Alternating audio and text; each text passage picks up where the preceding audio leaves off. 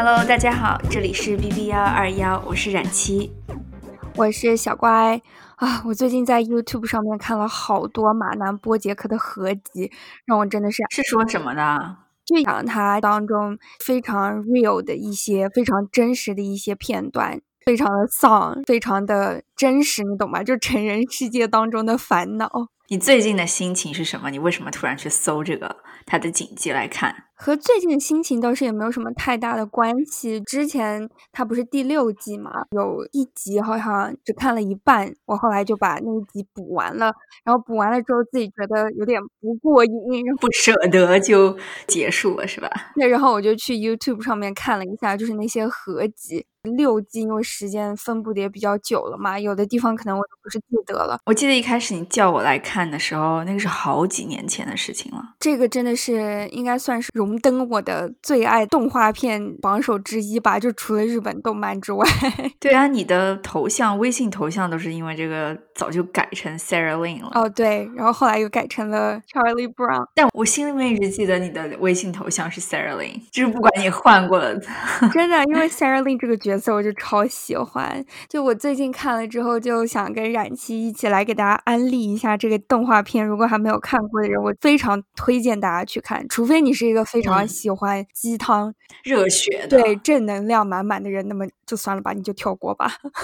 对，这个绝对不是给那种你如果是要别人给你鼓励的，但是怎么说呢？我觉得他也不是完全的没有一点点的给你人生有鼓励，你觉得吗？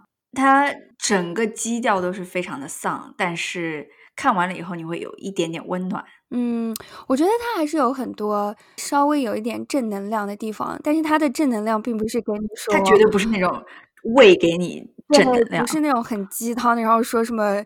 Everything will be okay. No，他会把最坏的情况告诉你。对，但是他其中还是有很多角色，我觉得就是从他们的生活当中还是能看出，虽然 life sucks，但是大家都还在尽力的去寻找对你来说最有意义的东西。那这样，像呃，我记得你一开始叫我去看这部动画片的时候，你还是跟我差不多提了一下它大概是个什么。你说哦，快点来看这个怎么怎么样，你就跟大家介绍一下。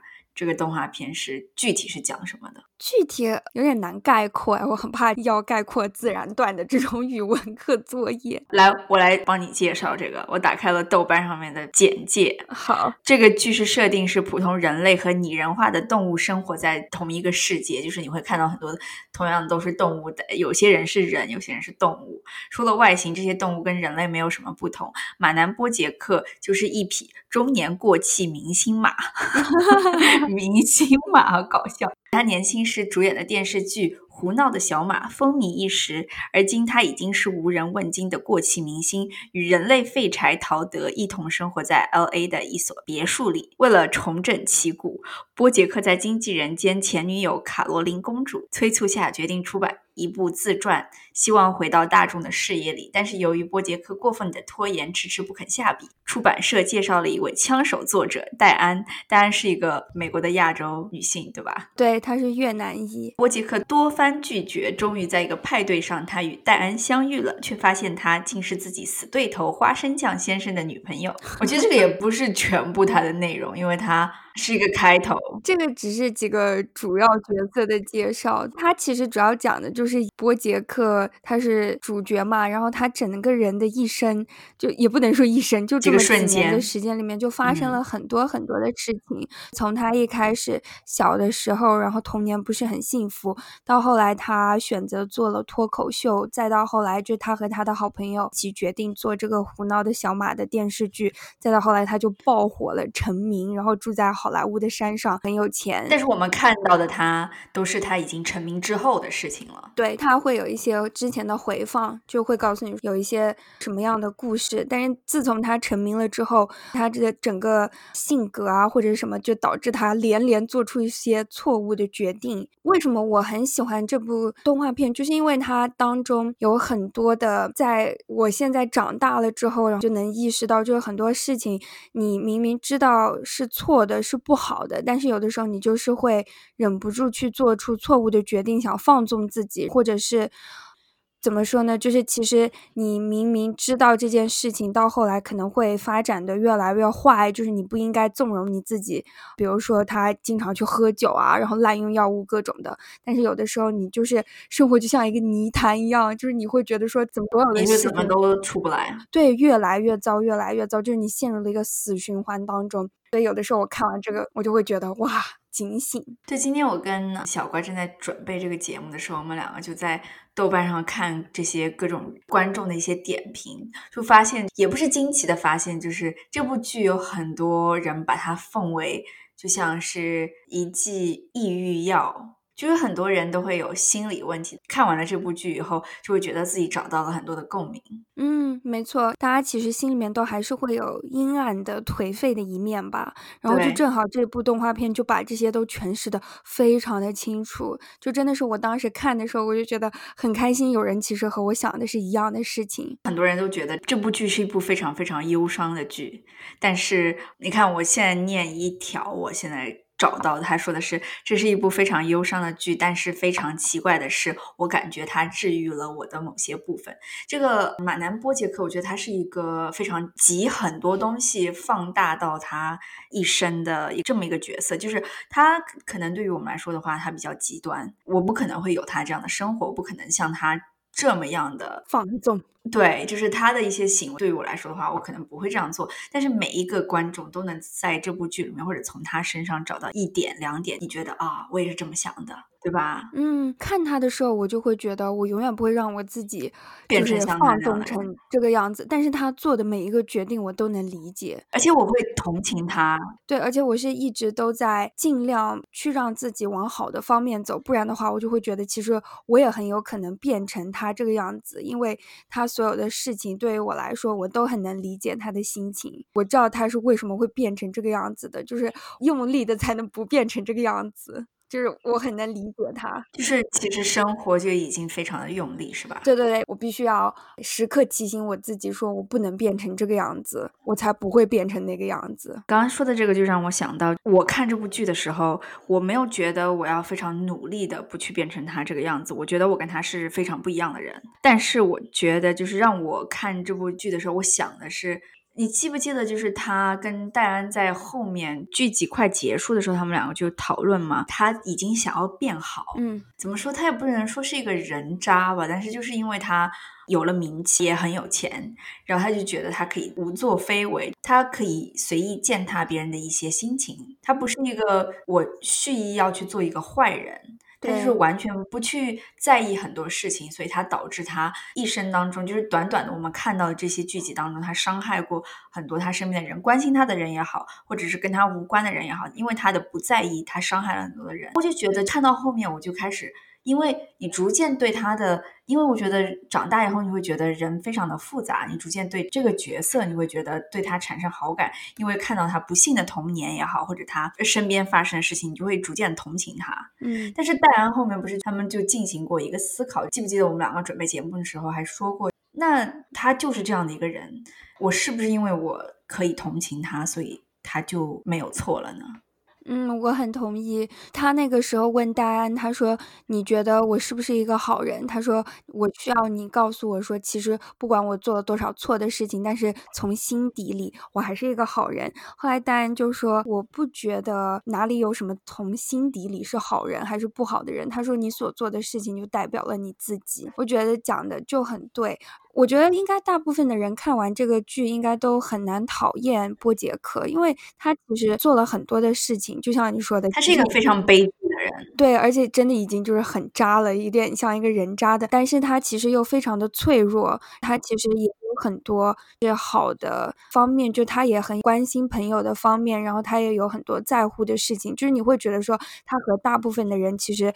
都是一样的，他并没有说真的十恶不赦，但是就是因为他很多很多的因素，他不幸的童年，还有后来对于名利的追逐，这些让他放弃了友情，背叛了他的朋友什么的。就像你刚刚说的，伤害了很多人，就是因为他很自私，他很多时候考虑不到别人。如果他所有的这些原因造就了他变成这样的一个人的话，那是不是就应该原谅他？所以我看这部剧的时候，我就会觉得，你知道，你成长以后知道人性是很复杂，好人不一定是好人，坏人也不一定就是纯坏人。嗯，但是就像戴安说的那个话，那么不是说你所有的这些原因就可以变成你成为坏的人的理由或者是借口。是的，就像有一集我忘了是什么事情，但是他跟他很好的朋友陶德 Todd 大吵了一架。后来 Todd 就说：“你一直都在做这些就是很烂的事情，我伤害了别人。”他就说：“啊，是因为我刚刚喝了酒，然后睡眠不够，然后又因为他的奥斯卡，他本来要拿奥斯卡奖了还是什么的，然后结果后来这个事情又黄了。他说：啊，又因为我的事业上的很多事情让我非常的压力大，所以我才会做出这些。他非常好的朋友。” Todd 就跟他说：“你不要再找借口了，酒也不是原因，你不幸的童年也不是原因，你的事业上的不顺也不是原因。”他说：“这一切所有的原因都是你自己，就是你。”我当时看 YouTube 的时候，然后后面也有很多的评论，有的人就说：“哇，感觉他的这些话都是在对我说的。”就他当中也会有一些，就是像建议一样的，就是提醒到可能会有相同。问题的人，就如果你在面对一些你自己一直觉得说，我之所以做这些不好的事情，是因为各种各样外部的因素的话，这部剧也会跟你说，其实你自己是最重要的原因，你必须要让你自己来处理。你刚刚提到了他的这个角色，我觉得他是在剧中除了波杰克给我印象最深的。第二个角色，他是一个典型意义上的那种美国废柴吧，应该说就是，对，真的是废柴，小屌丝，无所事事，但是天真烂漫，真的小屌丝嘛，就觉得啊。我也不用干什么，就是像一个小孩一样，非常的单纯，胸无大志，就是很蠢、很无脑的一个男生。他的一个父亲，他是一个美国的犹太人，他的父亲是一个非常成功的那种犹太人的形象。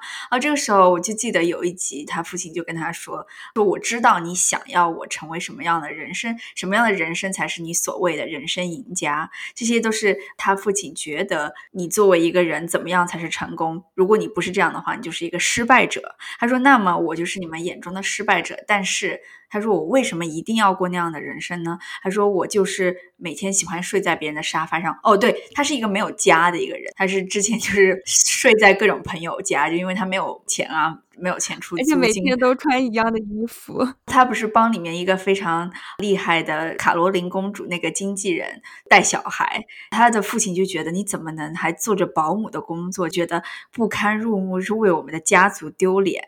这个时候，他跟他父亲反驳的观点，我就觉得很有意思。就真的就是什么是你所谓的定义的人生的赢家？嗯，真的是什么东西都要。打到了一个点上，觉得我应该要事业有成，我应该有怎么样的收入，应该有怎么样的家庭。然后他说我很开心啊，难道这样不好吗？难道这样我不是我的人生赢家吗？就虽然道理都很简单，但是你看到它里面的，因为这些人物的关系，因为他们人物的个性和人人设的反差，就觉得很有意思，很多问题就碰撞，非常的深奥。这是一部绝对是说给成年人看的动画片。是的，说到他的，我也觉得他其实，在整部剧里面，他是除了 Mr. Peanut Butter，就是花生酱先生，因为花生酱先生是一只狗，所以具有狗的特，是一只黄金猎犬，就是典型意义上那种美国比较成功的白人，大脑简单，万事都很顺利的样子，就是非常的狗。但是他应该就是除了 Mr. Peanut Butter 之外，我觉得他应该算是在整部剧里面最能享受人生的人吧，就应。应该是比较开心的整个状态，他真的是活得比较通透的。你觉不觉得？我也觉得，我觉得他活得很馋，对，就他很服，但是他又不是那种我不去争不去抢，他是真的不想要，他不是说是啊，我今天要放下一切，这样的话我会过得更自在。他是那种我觉得这一切啊，你在说什么？他是这样的一个人设，而且他对人都很真诚，所以我觉得就是感觉好像所有剧里面的人都还蛮喜欢他的。对，除了他跟波杰克还有 Peanut Butter 以外，就另外里面。有一个女强人，她是一个那种你一看就是你觉得她年纪比较大了，也没有小孩，就是事业心非常的强。后来就去领养了一个孩子，她是一只猫咪的形象，在这个电视里面，她跟波杰克之前有过一腿，然后是波杰克的。经纪人，就在好莱坞工作啊。你会看到，我觉得 Princess Caroline 给我的感觉就是她非常的，她需需要被爱，她也很想被爱，但是。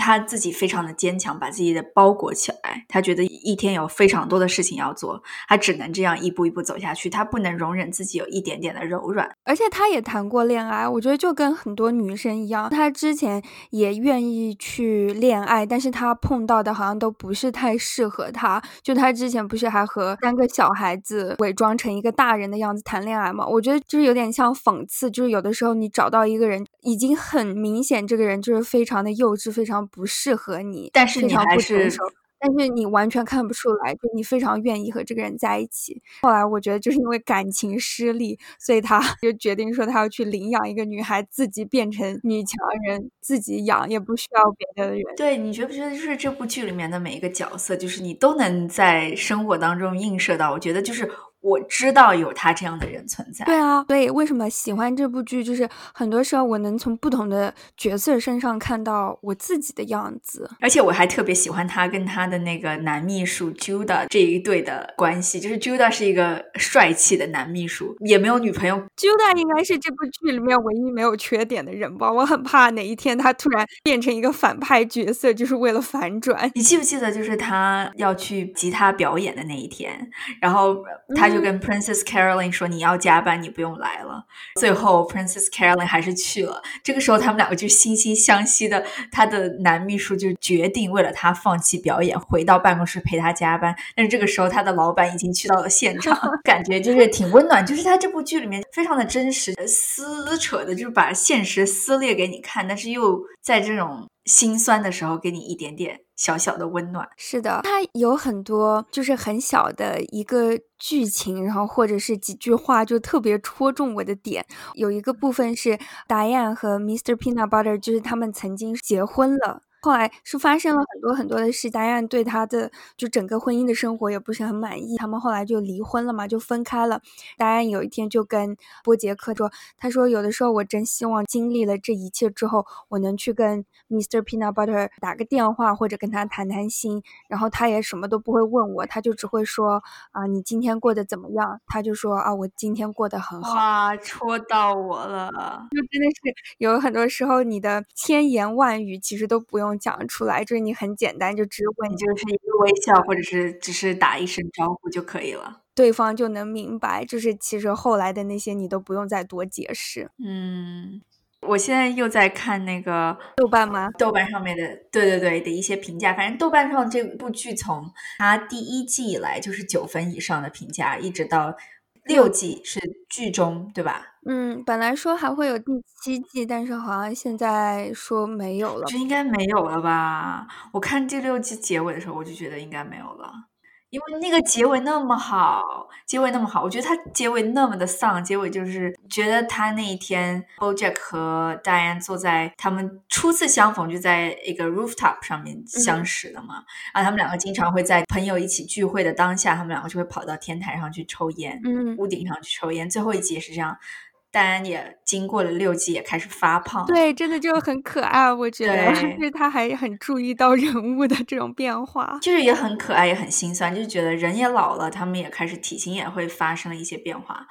但是他们就坐在房顶上，还是说着像以前一样坐着。但是你知道，那天晚上过后，他们也不会再见面了。不过他之前说要有。第七季的，但是后来说被取消了，所以我现在也不知道。可能是因为疫情吧，太搞笑了。呃，我现在看波杰克的第一季是九点二分，一直到第六季已经达到了九点六分，每一季都在哇，还越来越高哎。对，往上增高，就是除了第一季以外，其他的几乎都是九点四到九点五分。所以这部剧真的是强烈的推荐，如果没有看过的话，我只想说我非常的羡慕嫉妒恨。是的，我第一季因为看的很早了，在我后来在 YouTube 上面看了合集之后，我就有一种我要把之前的那些重新看一遍，是不是这样？对，而且它的细节真的都做的特别的好。它的每一季的开头，虽然音乐什么的就大致的呃路线都是一样的，但是每一季出来的人物都不一样。就每一季片头会出现一些就在这一季里面比较重要的人物。它的片头动画不太一样，但是音乐是一样的。那我就很。喜欢那个音乐响起来的时候，就感觉你的一个记忆点被打开了。是的，而且就很魔幻那种音乐。对他那个音乐非常的魔幻。特别有一集，就是你记得那一集，肯定就他去到了一个水下的城市。我知道啊，那一集就整集都是消音的，因为你在水底下。对，那集真的好经典。就说他那个是致敬几部比较经典的电影，有一部是《迷失东京》嘛，就说 Lost in Translation，就你没有办法和这个地方的人交流。还有另外几个别的老电影，我不是太知道。看到最后的时候，他说我们在这个世界上所拥有的就是我们认识的人。他一整集都不能说话，然后在一个水底的城市度过了几天，就是非常压抑。的感觉，然后最后说出了这个话，我觉得好感动哦。我在想，你说的那一集到底是我们在录音的时候，我一直在看这个啊马南的短评，有很多人提到了水下的这一集。我现在在第三季这个页面上，就很多人在说第三季的第四集简直是新高度。有很多人说第四集简直彻彻底底哭成狗，然后又有人写说这一季的灵魂在第四集。第四集里面，他引用了里面的一句话说：“In this terrifying world。” All we have are the connections we make。就是这个，就是这一集。他之前在拍一个电影，后来他和一个女导演，他们两个因为擅自跑到一个地方取景还是什么的，这个女导演就被开除了，因为她是主角嘛，就是她必须得留在这个电影里。但是这个女导演就因为这个事情被开除了，她自己没有承担其他部分的责任。在这个电影大获好评了之后，她还是继续享受她的名利双收。所以后来她在这一集里面。他本来是看到了这个女导演也来到了这个地方，他就一直想要去跟她道歉，但是就是因为他不能说话，他就想了各种方法想要去道歉，想要去道歉，但是这个歉意都说不出来。到最后，他写的这句话其实是想给这个女导演看的，但是非常的讽刺，在他把那张纸条，他是写在纸条上的，因为他以为他不能说话。然后他写到这个纸条上，给了那个女导演之后，结果那些墨水就全部都晕开了。是水下的那一集吗？对，就是水下那一集。就那个女导演，其实最后也没有收到他的道歉。哦，我想起来了，对对对，结尾是这样的。总之，这个剧就是，我现在又在读到了一条短评，我觉得也说的很好，就是说太可怕的一个剧了。心情不好的时候，真的会被拽进去，然后你要拼命的告诉自己，不要 fetishize your sadness。这应该怎么说啊？不要把你的，就不要想，不要太享受你的悲伤。我觉得应该是这样。还有一句也是引用了剧中的一句话，是我觉得这句话好像是他跟 Princess Caroline 说的，说 I do love you as much I love everyone else, which is never enough. I'm sorry。这是不是对 Caroline 说的？好像是，是吧？就是他是这样的一个人，他所有东西你都无法评价到底是渣男还是不是。他把所有事情都告诉你，他不是说他在隐瞒他是一个怎么样的人。他就觉得我已经跟你坦诚，我就是这样的一个人，但是我还是要这样做。他完全不会 care 你是怎么去想他，而且你看到就是他不停的在做错事的时候，你就会有一种恨铁不成钢的感觉。但是我觉得那个有的时候也很像我自己，就是我对我自己也恨铁不成钢。天呐，我我我记得就是我自己看他觉得很。恨铁不成钢，这个是我觉得他跟那几个小孩子之间的那个关系，就他的女儿，然后他跟他女儿又带着他女儿的朋友去干嘛干嘛。嗯，但是我对他最大的感觉就是最后一季，就是他非常想要变好，他去学校教书，最后麻烦还是找上门来，就是你没有办法。逃出那个圈子了，已经。我不知道为什么，我有的时候就是很厌世，然后很丧，我就很喜欢这种很颓废的东西。看到这个时候，就会让我觉得，看吧，就有的时候真的是由不得你来做选择，就没有这么多的。就是你再怎么样，你都会被陷进去的。对啊，而且特别是这些事情，确确实实是你原来做错过的事情，很有可能就是你知道吗？因果报应，karma。对这部剧的整体的感觉就是。你不要觉得你努力了，这个世界就会变好，不会的，这个世界就是这样的。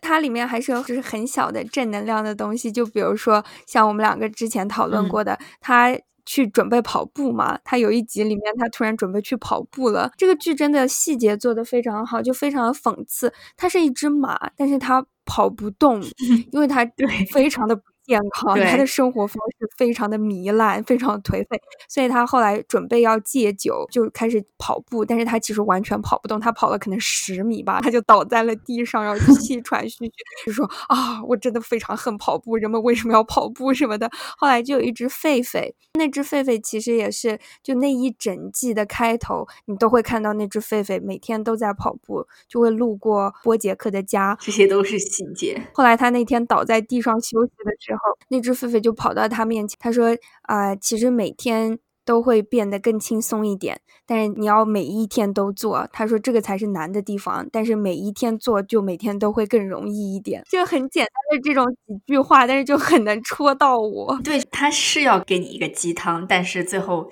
就告诉你，其实这也不是什么鸡汤。你乍一听感觉是鸡汤，但是再一听的话，就觉得又非常绝望，绝望的希望。我觉得有一种这种感觉，这个比那种。对着我自己说你能行，这样我就觉得比较更正能量一些，我比较能接受。对啊，肯定啊。呃，我之前在 YouTube 上面看到这一段的时候，就有一个男生在下面留言，他说我是一个大一的学生，他说我每天早上都会看这段视频来鼓励自己。对我不同类型、不同性格的人，鼓励自己的方式肯定不一样。我们不是那种能接受鸡汤的人，但是我有朋友绝对的是鸡汤。他一定要听鸡汤，就是完全不一样的人。每个人都会找到跟自己说话的方式，别人跟自己说话的方式。可是如果这不是你能接受的方式的话，你完全就听不进去。就像我的那个德国的室友，天呐，他真的是能在网上找那种鸡汤到爆的视频，我真的是一点都看不下去，而且他会发来给你。我已经到后面，我就跟他说：“我说我真的不喜欢。”不要再发来给我了，我说我真的很讨厌这个男的。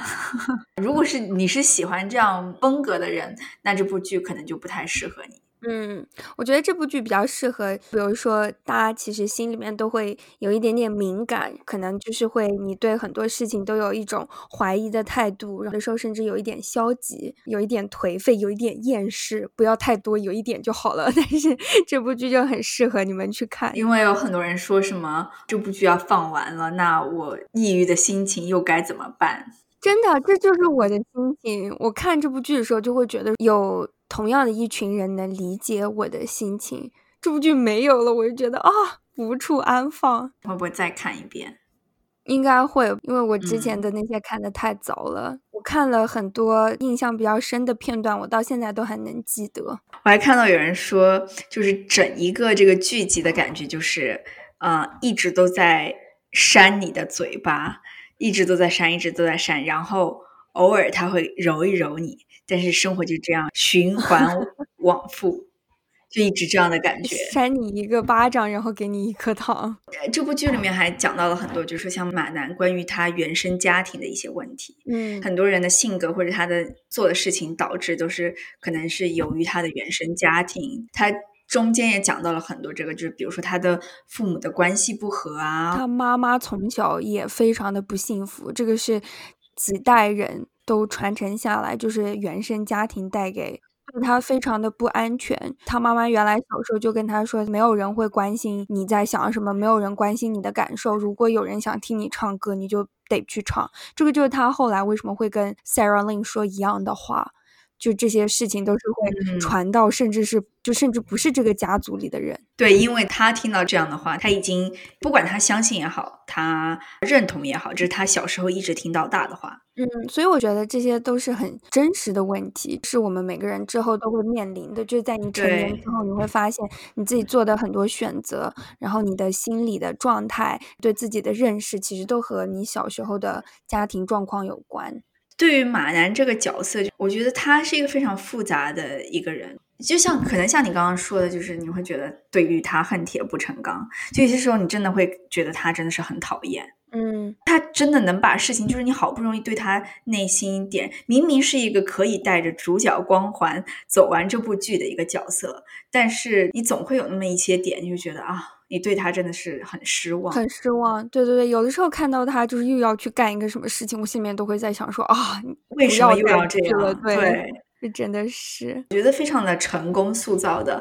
不只是他，他可能是如果作为观众的话，你去看这部剧的话，就是他可能是你内心所有的阴暗的、所有的不堪入目的一些点的集合。然后他身边的一些人的角色，可能你会都有映射。他身边的人，我觉得反而好像还善良一些，比较好。那其实大家都还蛮正常的。对，大家都可能会多多少少被这样的因素所影响到。被这些缺点所连累到，你可能从他身边的这些角色也会能找到一些共鸣，就可能你是当时会是这样的一个受害者也好，或者是这样的一个参与者，呃，他又是你，又是对你施暴，或者是也不说施暴啊，对你产生伤害的这个人，他可能是伤害的来源，也可能是来源于你自己，嗯，所以这部剧真的九分一定是有它的道理。